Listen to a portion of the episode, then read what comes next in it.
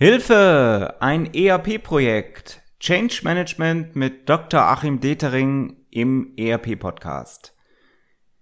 ERP-Projekte führen zu vielen Veränderungen im Unternehmen.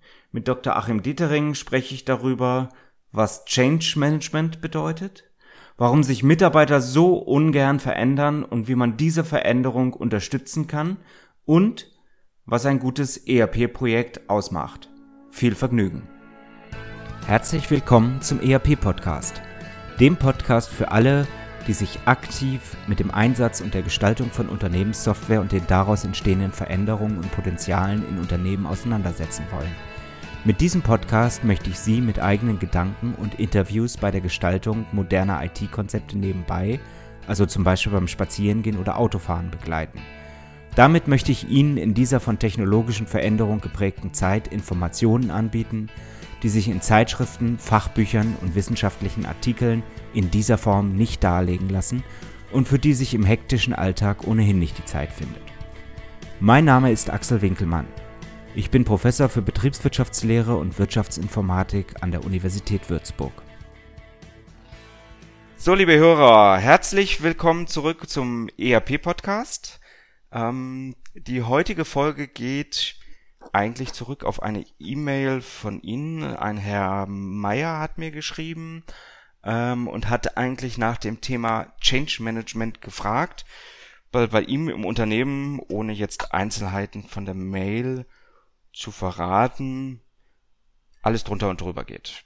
Und ähm, das habe ich zum Anlass genommen, ein bisschen das Thema Change Management vorzubereiten. Und ich freue mich, dass ich heute einen Experten einladen durfte, der mir zugesagt hat zum Thema, was verändert sich, was muss sich eigentlich im Unternehmen verändern, ähm, wie gehen wir eigentlich auch mit Konflikten an der Stelle um. Ich freue mich, dass ich Herrn Dr. Achim Detering heute bei mir in der Leitung habe und ich begrüße Sie, Herr Dr. Detering, ganz, ganz herzlich hier im ERP-Podcast. Ja, Herr Winkelmann, hallo, seien Sie gegrüßt. Mögen Sie sich zunächst mal selber vorstellen, wer ist der Mensch Achim Detering? Ja, gerne. Mein Name ist Achim Detering. Ich bin äh, Chemiker von Hause aus. Und jetzt denken Sie gerade, oh wei, warum habe ich den eingeladen? Ich habe ähm, bei der Firma Agfa in Chemie promoviert. Ne, das ist diese Fotofirma gewesen. Und bin da relativ schnell in die IT-Ecke gerutscht und war dann da nachher IT-Projektleiter. Und nach der Insolvenz von der Agfa Foto bin ich in der IT geblieben, ähm, konkret in der ERP-Branche habe dann irgendwann nochmal ein Zweitstudium nachgeschoben, Ökonomie und Management mit Schwerpunkt E-Business, weil sie es ansonsten als Chemiker in der Branche doch ein bisschen schwer haben. Und ähm, bin jetzt seit elf Jahren in dieser Branche unterwegs, ne, zwölf mittlerweile. Ähm, zunächst als Projektleiter, dann eine Weile selbstständig als Berater von Kunden, die ERP-Projekte machen wollen sozusagen als freiberuflicher Projektleiter mit allen Themen, die da ringsherum noch so anfallen, inklusive auch Change Management. Und im Moment bin ich gerade für einen ERP-Anbieter in Münster tätig, wo ich helfe, ein PMO aufzubauen.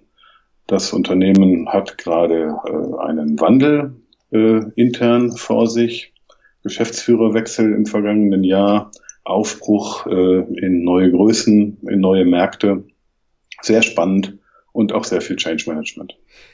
An der Stelle, weil ich versuche unseren Hörern immer so ein bisschen die, die Hintergründe äh, zu geben, PMO steht für?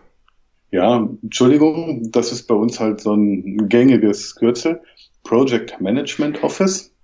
Als ERP-Anbieter machen Sie das regelmäßig was ihre Kunden einmal alle sieben bis zehn Jahre machen, nämlich ein äh, Softwareprojekt, eine Softwareeinführung. Und ähm, wenn sie dauernd Projekte machen, dann schälen sich da so Best Practices, ne, noch so ein Anglizismus, also bewährte Vorgehensweisen heraus und im PMO sammeln wir diese Dinge äh, und bauen daraus sozusagen eine Projektmethodik, damit verschiedene Räder in den neuen Projekten nicht jedes Mal wieder neu erfunden werden müssen. Mhm. Sie sagen von sich selber aus Ihrer Erfahrung heraus, dass niemand eigentlich wirklich gerne IT-Projekte macht, wenn er nicht unbedingt muss. Was genau, genau meinen Sie damit? Ähm, Naja, sie machen so ein ERP-Projekt nicht aus Langeweile, weil sie sonst gerade nichts zu tun haben. Sie machen das aus dringenden wirtschaftlichen Notwendigkeiten, weil ihr altes System zum Beispiel schon sehr veraltet ist oder der Anbieter ist vom Markt verschwunden oder sie haben es im Hause selbst programmiert vor vielen Jahren und die Leute, die sich damit auskennen, sind nicht mehr da. Vielleicht gibt es auch ähm, neue Systeme, die sie anbinden wollen oder neue gesetzliche Anforderungen, die das System nicht mehr erfüllt. Es gibt immer einen wirtschaftlichen Hintergrund, warum sie ein Software, insbesondere ein ERP-Projekt machen. Und das wollte ich sagen mit dem Spruch, niemand macht ein ERP-Projekt freiwillig oder einfach, weil er mal ein Projekt machen möchte, sondern weil sie einen wirtschaftlichen Bedarf erfüllen. Mhm. Interessanterweise machen sich viele Unternehmen äh, gar nicht so genau Gedanken darüber, was will ich denn wirklich erreichen. Ich meine, die investieren ja Geld. Ne? Sie müssen Lizenzen kaufen, sie müssen Dienstleistungen kaufen und Return on Investment ist da manchmal gar nicht so gut beziffert, zumindest nicht zu Beginn des Projektes. Sie hören dann Sachen wie, ähm, ja, ich möchte meine Effizienz steigern oder ich möchte ein modernes System haben. Aber wenn Sie das mal versuchen zu, zu quantifizieren, ne, wie viel effizienter möchtest du denn werden, ähm, dann stößt man da oft erstmal auf fragende Blicke und dann muss man da mal ein bisschen einsteigen und Zielfindung betreiben, denn sonst wissen Sie am Ende gar nicht, ob Sie mit Ihrem Projekt fertig sind oder nicht. Das ist, glaube ich, ein Punkt, den Sie ansprechen, den ganz, ganz viele überhaupt nicht verstanden haben. Also es gibt einige aus meiner Wahrnehmung, die wirklich bis ins Letzte versuchen, Return on Investment äh, zu definieren. Äh, und, und ganz viele schwimmen eigentlich total in ihren Zielen. Ähm, was sind aus Ihrer Wahrnehmung heraus Ziele, äh, die ein Unternehmen, wenn es sich verändern will, überhaupt sich setzen sollte? Mm, naja, wirtschaftliche Ziele sind natürlich gerne Wachstum oder neue Märkte. Ähm, gerade bei neuen Märkten, ähm, naja, jetzt kommen wir so ein bisschen in den Bereich der Unternehmensberatung, ne? da bin ich dann nicht mehr ganz so fit. Ähm, aber wenn Sie in einen neuen Markt gehen wollen, dann müssen Sie sich überlegen, welche Markteintrittsstrategie habe ich da, ähm, was kann ich mir leisten, wie will ich da reingehen, wie viel Geld investiere ich, bevor ich äh, irgendwas verdient haben will ähm, und wie muss ich gerüstet sein? Welche Werkzeuge brauche ich, wenn ich dahin wachsen will? Und äh, dann stoßen sie vielleicht mit einem jahrealten ERP-System irgendwann an Grenzen. Vielleicht, weil es äh, verschiedene Niederlassungen zu bedienen nicht beherrscht oder weil die Lagerverwaltung so große Läger nicht mehr unterstützt. Oder wenn sie wachsen und bilden ähm, Subunternehmen, äh, dann haben sie ein Intercompany-Thema, das vielleicht von ihrer alten Lösung nicht mehr unterstützt wird. Und wenn Sie sich im Vorfeld Gedanken darüber machen, wo will ich hin und wie will ich das erreichen, dann können Sie sich anschließend Gedanken darüber machen, welche Werkzeuge können mich denn dabei unterstützen. Aber wenn Sie sagen, oh, ich kaufe mir mal ein schönes ERP-System und dann gucke ich mal, dann geben Sie möglicherweise an der falschen Stelle zu viel Geld aus. Mhm. Also jetzt geht es um Veränderung. Wir haben, wir haben also festgestellt, man hat die alte IT-Landschaft, die passt nicht mehr so richtig zu dem, was wir als Geschäftsmodell haben, zu unseren Abläufen, unseren Prozessen, den Funktionen im Unternehmen, den, den physischen Strukturen auch des Unternehmens. Wir müssen uns irgendwie verändern. Und damit sind wir in dem, was Sie ja auch als Change Management bezeichnen. Was bedeutet das jetzt ganz konkret? Ähm, wenn Sie jetzt konkret das ERP-Projekt meinen, dann bedeutet das für den Mitarbeiter, der vom Projekt direkt, sage ich jetzt mal, nicht betroffen ist, sondern auf dem Flur davon hört, für den bedeutet das erstmal eine gewisse Unsicherheit. Uh, da kommt ein System, das äh, viele andere Altsysteme ablöst. Muss ich später auch damit arbeiten? Kann ich damit dann überhaupt umgehen? Ähm, oder überfordert mich das? Oder macht das meinen Job überflüssig? Ne? Auch eine ganz beliebte Frage an der Stelle, ähm, wenn das Projekt selber kein intensives Projektmarketing betreibt, sozusagen, dann sind die Mitarbeiter, die am Projekt selbst nicht beteiligt sind, sozusagen außen vor, fühlen sich auch außen vor, fühlen sich auch äh, bei den Anforderungen, die die Lösung künftig erfüllen soll, nicht berücksichtigt und nicht eingebunden und haben dann sozusagen ein, ähm, ein Akzeptanzproblem. Ne? Die sagen, hm, okay, ist jetzt nicht meine Software, ist nicht mein Projekt, war ich nicht dran beteiligt und ähm, kenne ich nicht, will ich nicht. Das ist dann so, so eine typische Reaktion. Und was, was bedeutet das dann für das Projekt? Also ich habe Mitarbeiter, die oder anders gesagt, viele empfinden ja so eine, eine Software-Einführung, insbesondere im ERP-Kontext, im betriebswirtschaftlichen Kontext, als rein technisches Problem und stellen dann ganz, ganz schnell fest, es gibt solche Effekte, wie Sie sie hier darstellen. Also wir, wir reden eigentlich über äh, soziotechnische Projekte. Ich habe dazu auch einige Folgen gemacht. Ähm, was bedeutet das jetzt? Was ist da, wie muss ich damit umgehen? Wo ist das Risiko vielleicht an der Stelle auch für so ein Projekt?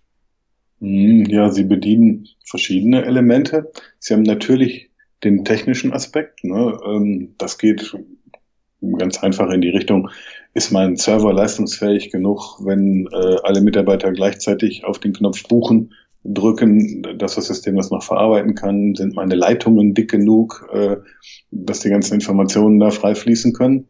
Also Infrastrukturthemen. Dann haben Sie technische Themen im Sinne von, welche Funktionalität bietet mir diese Lösung? Ähm, und da sind Sie dann schon sehr schnell bei Geschäftsprozessen. Also wie sind meine geschäftlichen Abläufe? Ähm, was mache ich? Wie läuft ein Auftrag zum Beispiel bei mir im Unternehmen durch? An welcher Stelle kann mich so ein IT-System unterstützen und welche Funktionen muss es mir dann bieten? Und dann sind sie in der Tat irgendwann bei den ja, eher menschlichen, soziologischen Themen. Ähm, ne, bediene ich die Software oder treibt die Software mich? Ähm, was muss ich können? Welche, äh, welches Verständnis muss ich künftig mitbringen für prozessuale Abläufe, ne, wenn Abteilungen zusammenarbeiten oder abteilungsübergreifende Geschäftsabläufe da passieren. Ähm, wie kann die Software mich unterstützen? Wann ist es für mich eine Hilfe und wann ist es eher umständlich, damit zu arbeiten?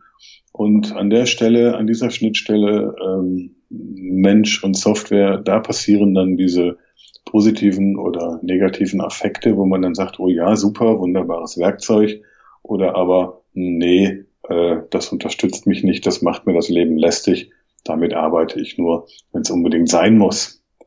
Und das Projekt, also in diesem Sinne verwendet als äh, die ganze Truppe, die sich mit der Software-Einführung beschäftigt, kann solchen Effekten entgegenwirken, wenn man die Mitarbeiter im wahrsten Sinne des Wortes mitnimmt. Wenn man auch die, die nicht selber im Projekt mitarbeiten und in irgendwelchen Workshops sitzen, ähm, sondern die quasi Außenstehende sind, äh, im Büro sitzen und darauf warten, dass irgendwann eines Tages die Software-Einführung passiert und sie dann hoffentlich geschult werden.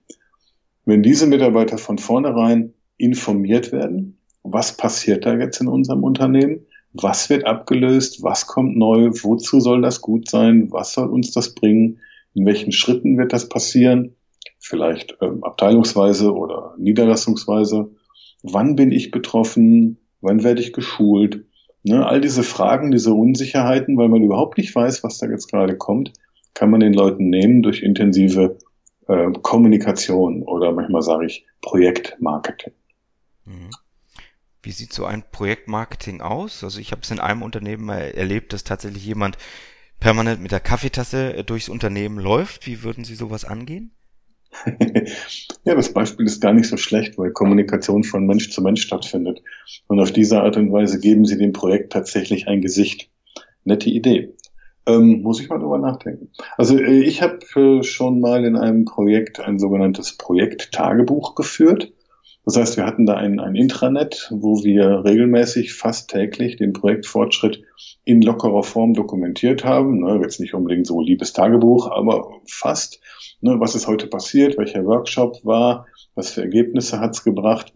Ähm, damit man auch als Außenstehender so ein bisschen nachvollziehen kann, was da im Projekt gerade gemacht wird, entschieden wird, welches Thema gerade behandelt wird.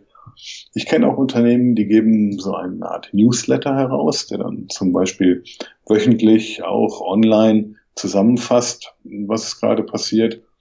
Ähm, und ähm, andere bieten ein Format an, wo man ähm, Frage-Antwort-Sachen machen kann. Also jeder Interessierte kann sich mit Fragen an das Projektteam wenden und auf einer Webseite werden die dann FAQ-mäßig beantwortet. Was ich tatsächlich noch nicht gesehen habe, war ein Podcast aus einem Projekt heraus. Okay. was nicht ist, kann ja noch kommen. Möge dieser ERP-Podcast eine Anregung dafür sein. Was ich ähm, auch ein sehr schönes Format fand, was ich mal erlebt habe, war ähm, ein wöchentliches Kantinengespräch, wo sich die Chefs des Unternehmens sozusagen mit den neuesten Erkenntnissen äh, präsentiert haben und damit auch greifbar waren bis hin zu den äh, Produktionsmitarbeitern. Und dieses Format kam sehr, sehr gut an beim ganzen ja. Unternehmen, weil man das Gefühl hatte, man kann auch wirklich zwischen allen Ebenen miteinander diskutieren. Jetzt gibt es äh, so eine Vorstellung, das macht man so nebenbei. Also gerade so ERP-Projekte oder so macht man so nebenbei. Ähm, ich mache das mit einem Schmunzeln, was Sie vielleicht nicht unbedingt hören, aber ich gebe die Frage einfach mal so an Sie weiter. Brau Brauche ich dafür überhaupt so etwas wie ein Projektteam, ein Projektleiter oder kann ich das tatsächlich so nebenbei machen? Ja, das kommt darauf an, welches Ergebnis Sie erreichen wollen. Ähm, und natürlich auch ein bisschen, wie komplex Ihre Unternehmensabläufe sind. Eigentlich können Sie es nicht nebenbei machen, denn Sie äh, tauschen da gerade das Nervensystem äh, oder äh, das Blutkreislaufsystem Ihres Unternehmens äh, ohne Betäubung und bei laufendem Geschäft aus, sozusagen. Ähm, wenn Sie ein ERP-System kaufen von der Stange, dann sind die heute schon nicht schlecht. Da sind schon eine Menge Funktionen drin, die standardbetrieblichen Abläufe, Einkauf, Verkauf, Lager, Produktion. Ähm, viel davon geht dann schon aus dem Standard heraus. Aber ähm, ich sage, in dem Moment, wo Sie als Unternehmen Abläufe haben, äh, die Sie einzigartig machen oder auch vielleicht Produkte, äh, die Sie von der Masse abheben, werden dort auch die Geschäftsprozesse einzigartig sein. Und dann wird die Software das nicht mitbringen.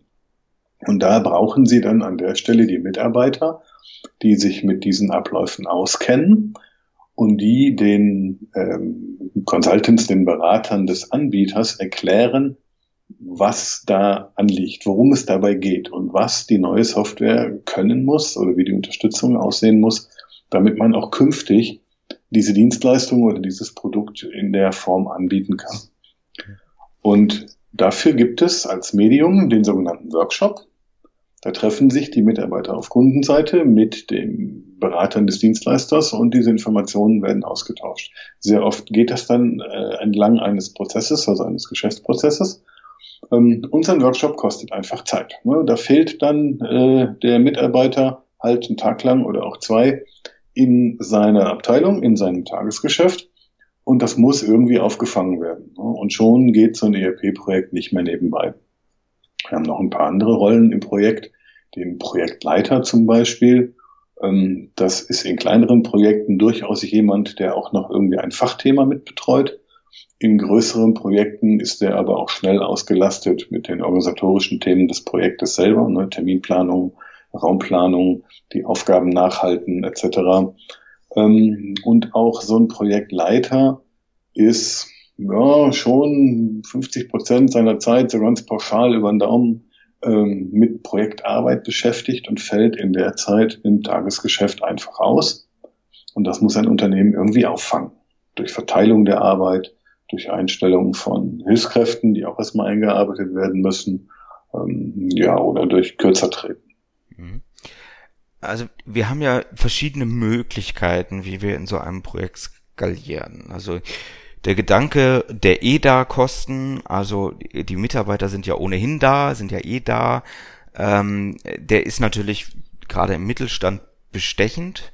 Aber mhm. wir wollen natürlich in so einem Projektteam vor allen Dingen Mitarbeiter haben, die sich in ihren Fachbereichen extrem gut auskennen. Also nicht denjenigen, der zu wenig zu tun hat, weil ihm keiner was zutraut, sondern eigentlich den, der eh schon im Tagesgeschäft 120 Prozent ausgelastet ist. Genau. Das ist sicherlich das Problem, was wir mit internen Mitarbeitern haben. Auf der anderen Seite können wir natürlich auch sagen, das interessiert uns gar nicht. Der ähm, ERP-Hersteller, das Systemhaus, der das Beratungsunternehmen soll uns mal die Mitarbeiter zur Verfügung stellen. Da machen wir einmal die Taschen auf und die schaffen uns quasi eine Lösung sozusagen out of the box. Äh, und dann gibt's noch eine dritte Variante, wo man sagt, ja, vielleicht sind beide Varianten nicht so ganz optimal oder im Zusammenspiel. Wir brauchen eigentlich noch eine dritte Variante, wo wir noch externe Leute hineinholen, die vielleicht auch zwischen den Parteien vermitteln.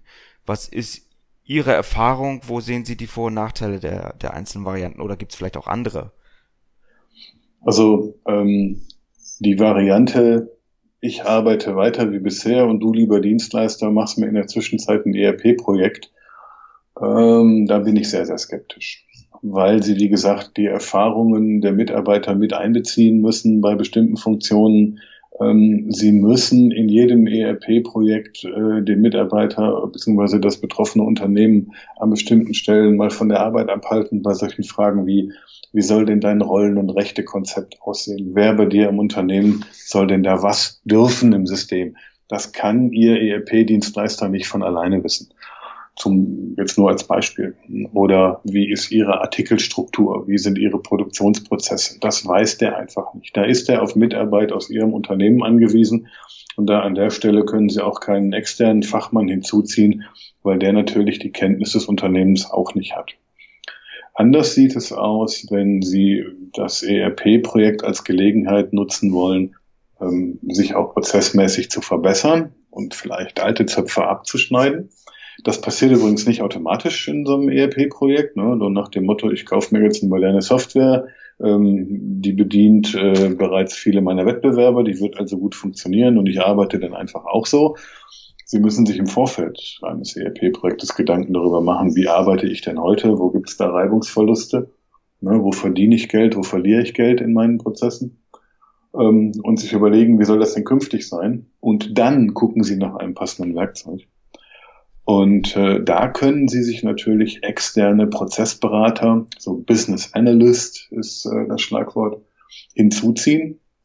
Ähm, Unternehmensberatung oder Prozessberatungen äh, auch einige ERP-Unternehmen bieten das mittlerweile an, weil sie sagen, wir haben in dieser Branche schon sehr viel Erfahrung gesammelt. Wir wissen, wie dort die optimalen Abläufe sind und die werden von unserer Software auch von Haus aus unterstützt. Und nun, lieber Kunde, zeigen wir dir mal, wie du künftig arbeiten kannst, wenn du unsere Software out of the box benutzen willst. Dann brauchen Sie da einen externen Berater, der die Branche gut kennt und der vielleicht auch die Software gut kennt. Und wenn Sie dann äh, später äh, mitten im Projekt verschiedene Funktionen vielleicht haben programmieren lassen und Sie möchten mal ausprobieren, ob das alles funktioniert, ne, das sogenannte Testing der neuen Lösung. Sie können ja nicht einfach die neue Software aufspielen, die alte abschaffen und hoffen, dass der Wechsel irgendwie gut geht. Sie sollten vorher ausprobieren, ob die neue Lösung auch in allen Punkten funktioniert.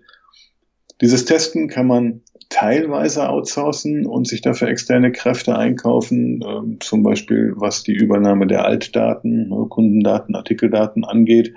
Da kann man sicherlich Studenten äh, bitten, mal zu vergleichen, ob die Daten im Altsystem und im Neusystem identisch sind. Aber wenn es um geschäftliche Abläufe geht oder vielleicht auch um sensible Informationen, dann möchten Sie schon, dass ein Mitarbeiter Ihres Hauses das tut. Und äh, die Rolle, die ich eben erwähnte, der Projektleiter, das ist jetzt eine gute Frage.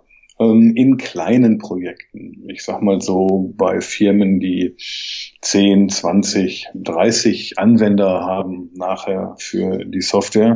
Anwenderzahl ist eine recht beliebte, wenn auch etwas oberflächliche Kenngröße für die Größe von ERP-Projekten. Natürlich gibt es noch andere Kriterien für Projektkomplexität. Aber sagen wir mal so in der Größenordnung ein Unternehmen, das hat normalerweise keinen hauptberuflichen Projektleiter an Bord, der nichts anderes tut als Projekte leiten. So ein ERP-Projekt machen sie irgendwie alle fünf bis zehn Jahre. Ähm, was soll der in der Zwischenzeit tun? Da wird dann gerne der IT-Leiter herangezogen oder vielleicht der Controlling-Leiter, ähm, weil die sich entweder mit der Technik oder mit den Kennzahlen auskennen und der soll dann auf einmal Projektleitung machen. Einige können das, können das gut, haben vielleicht auch schon Erfahrung oder sind Naturtalente, aber andere äh, sind dann vielleicht überfordert. Und dann an der Stelle kann man dann überlegen, nehme ich einen externen Projektleiter hinzu. Wie gesagt, ich habe das selber eine Weile lang gemacht. Ähm, sie bieten dann ihren Kunden das methodische Wissen, wie macht man so ein Projekt. Sie haben vielleicht auch ein, zwei Kontakte in die Branche oder zu den Anbietern und können dann vielleicht auch einen etwas kürzeren Dienstweg etablieren äh, zu dem Anbieter, als das äh, bei einem strengen Kunde-Dienstleister-Verhältnis der Fall wäre. Ähm, und sie bringen insbesondere die Zeit mit, äh, selbst wenn der Kunde das methodische Wissen hat, wie macht man ein Projekt oder ein ERP-Projekt, dann hat er möglicherweise sie hier oben wegen seines Tagesgeschäftes nicht die Zeit dafür und kauft sich dann jemanden eine, der diese Kompetenz auch hat und die Zeit auch mitbringt. Gerade auf der Ebene der Projektleitung ist das durchaus möglich. Ich nehme mal dieses Stichwort äh, Zeit. Ähm, ich sag mal, Projekte kann man natürlich auf verschiedene Art und Weisen treiben. Ich hatte vorhin ein Beispiel genannt, wo jemand mit der Kaffeetasse sozusagen durch das Unternehmen hüpft, um die Leute äh, abzuholen. Ähm, wenn ich das auf diese Art und Weise mache, dann entstehen natürlich wahnsinnig viele Diskussionen, wenn ich versuche, wie Sie mit dem äh, Projekt Tagebuch, ähm, sag mal, alles offen zu legen, ähm, bedeutet das natürlich, dass ich ganz viele ja, Diskussionen, Reibungen auch mit den Fachabteilungen habe, ist es nicht vielleicht einfach sinnvoller aufgrund der Effizienz ähm, hier quasi in Buster-Mentalität von oben sozusagen durchzuregieren? Ja, Sie haben dann natürlich ein Akzeptanzthema. Ne? Ähm, hängt natürlich auch ein bisschen von der Firmenkultur ab. Wenn die Mitarbeiter das gewohnt sind, dass der Firmenchef, vielleicht der Firmengründer, äh, auf diese Art und Weise das Unternehmen führt, dann kann man das auch im ERP-Projekt natürlich machen und sagen, ich entscheide und ihr arbeitet so, wie ich das sage. Ähm, Sie haben in vielen Unternehmen dann aber das Thema, äh, dass Sie äh, mit Fachleuten sprechen, die selbst am besten wissen, wie die Arbeitsabläufe funktionieren und die vielleicht da auch gute Verbesserungsvorschläge haben. Und in so einem ERP-Projekt, äh, da können Sie die Gelegenheit nutzen, mal ne, alte Zöpfe abzuschneiden, Dinge neu zu machen, vielleicht auch dadurch Programmierkosten einzusparen, äh, weil ihre Lösung im System so nicht vorgesehen ist. Eine alternative Lösung, die das System aus dem Standard heraus kann, äh, bei Ihnen aber nur mit organisatorischen Änderungen funktionieren würde, dann aber Geld spart über solche Sachen lohnt es sich nachzudenken. Und äh, dann lohnt es sich immer, die Fachleute einzubeziehen, die in der Abteilung die tatsächliche Arbeit machen. Und äh, die sich deswegen mit der Arbeit auch am besten auskommen. Und äh, da gibt es diesen, diesen Satz, äh, Betroffene zu Beteiligten machen, der ist relativ bekannt. Und um den geht es tatsächlich, wenn Sie die Leute mit einbeziehen, wenn die mitentscheiden können, ähm, dann ist die Akzeptanz für das Endergebnis nachher viel höher. Und ich habe tatsächlich Projekte erlebt äh, im naturwissenschaftlichen Umfeld, Laborsoftware, wo alle Mitarbeiter Ergebnisse einpflegen sollten. Und wenn Sie da gezielt als Mitarbeiter nachher Dienst nach Vorschrift machen und äh, jeden Fehler in der Software erstmal ausnutzen, um ihn zu eskalieren und dann weiter erstmal nicht mit der Software zu arbeiten und so, dann können Sie so ein teures System auch durchaus kaputt pflegen und äh, naja, am Ende sabotieren dadurch, dass sie es einfach nicht benutzen wollen. Und äh, irgendwann können sie dann als Chef auch nicht mehr bestimmen, du musst das jetzt so machen, weil die Mitarbeiter da an der Stelle einfach nicht abgeholt wurden und das nicht möchten.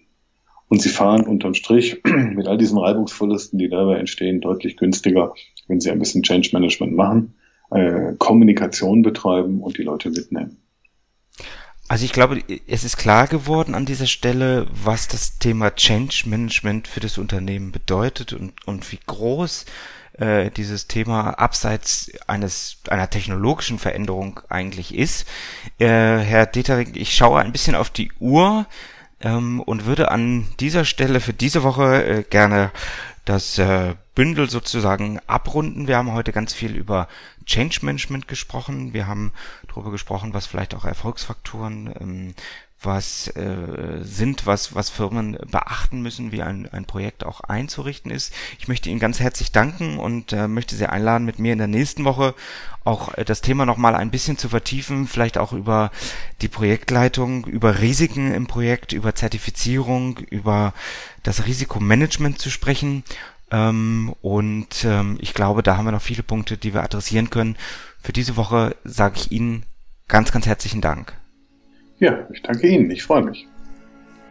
Ihnen hat der ERP-Podcast gefallen und Sie konnten wertvolle Erkenntnisse gewinnen?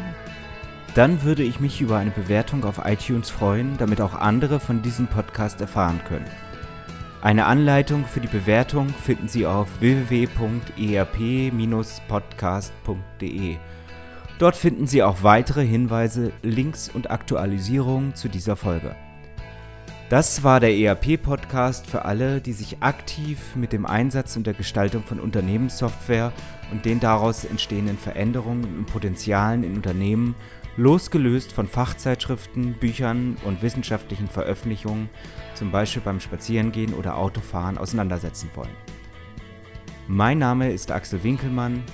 Ich bin Professor für Betriebswirtschaftslehre und Wirtschaftsinformatik an der Universität Würzburg.